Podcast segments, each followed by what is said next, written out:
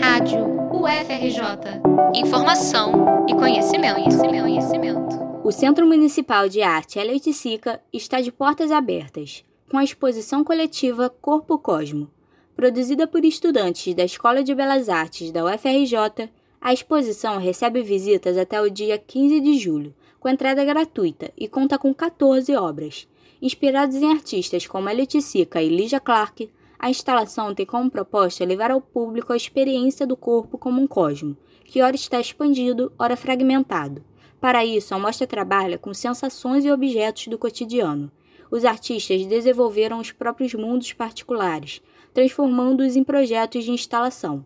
A iniciativa faz parte da extensão Cosmo Poesis, que tem como objetivo levar os aprendizados construídos na universidade para os centros culturais do Rio de Janeiro, o projeto começou em setembro do ano passado, elaborando as ideias da exposição.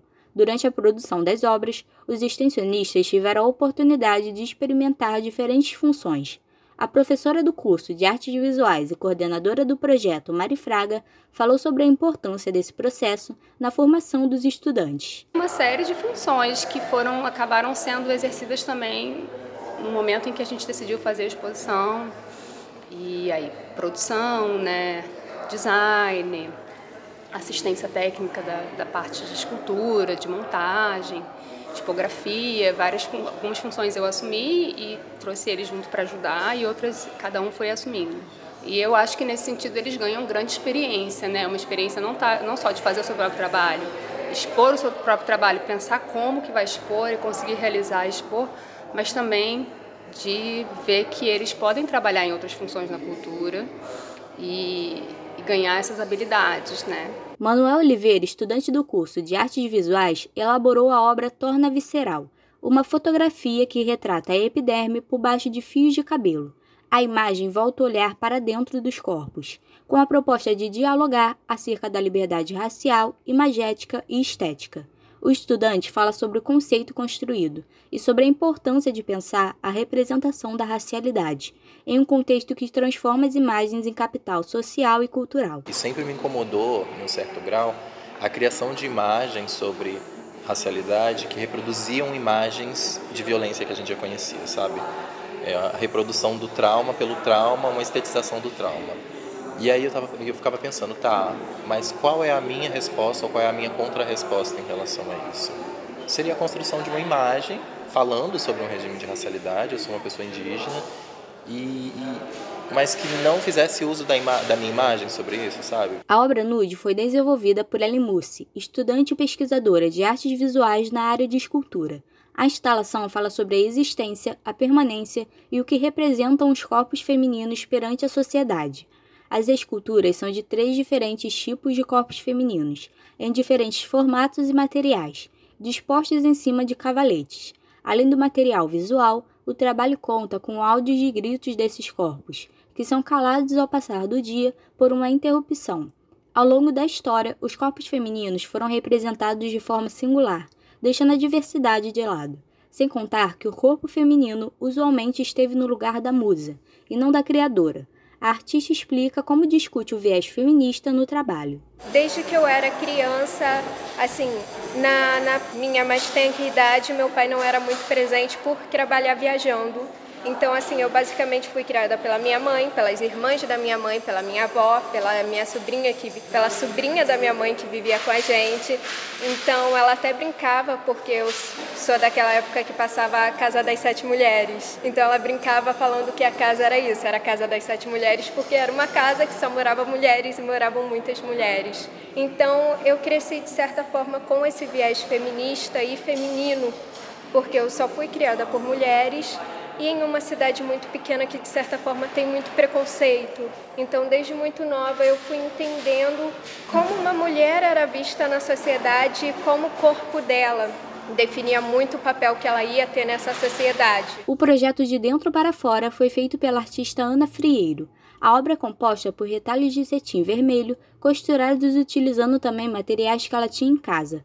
A obra é exposta pendurada em um cabide, simbolizando os órgãos do corpo.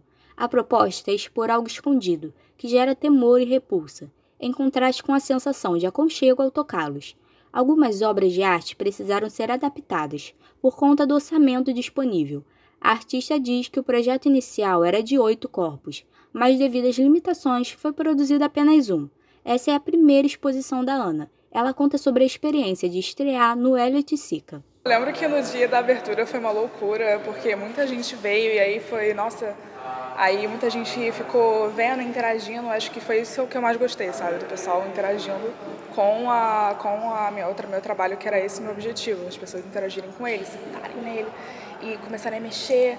Aí eu até tive que me desapegar um pouco, porque é, sempre quando eu venho aqui, o trabalho tá meio que todo fora do lugar, assim, fora do lugar, sabe? Tipo, ele tá, é, os negócios tudo caído. Meu Deus do céu, o que aconteceu? As obras foram pensadas para serem dispostas em lugares estratégicos, a fim de que elas dialoguem entre si. No caminho para a exposição, subindo as escadas do Centro de Arte, é possível se deparar com latinhas amassadas no chão um espelho em formato de diamante, pinturas de linhas verdes nas paredes, objetos e tecidos pendurados no teto. Essa é a obra chamada Meta Hall, do artista e estudante de pintura Ante. Inspirado em Ricardo Basbal, defensor da ideia do artista que não é restrito a uma única área, mas se desdobra em tudo que a arte lhe apresenta, o estudante de pintura também é múltiplo, transitando entre as artes visuais e a escultura.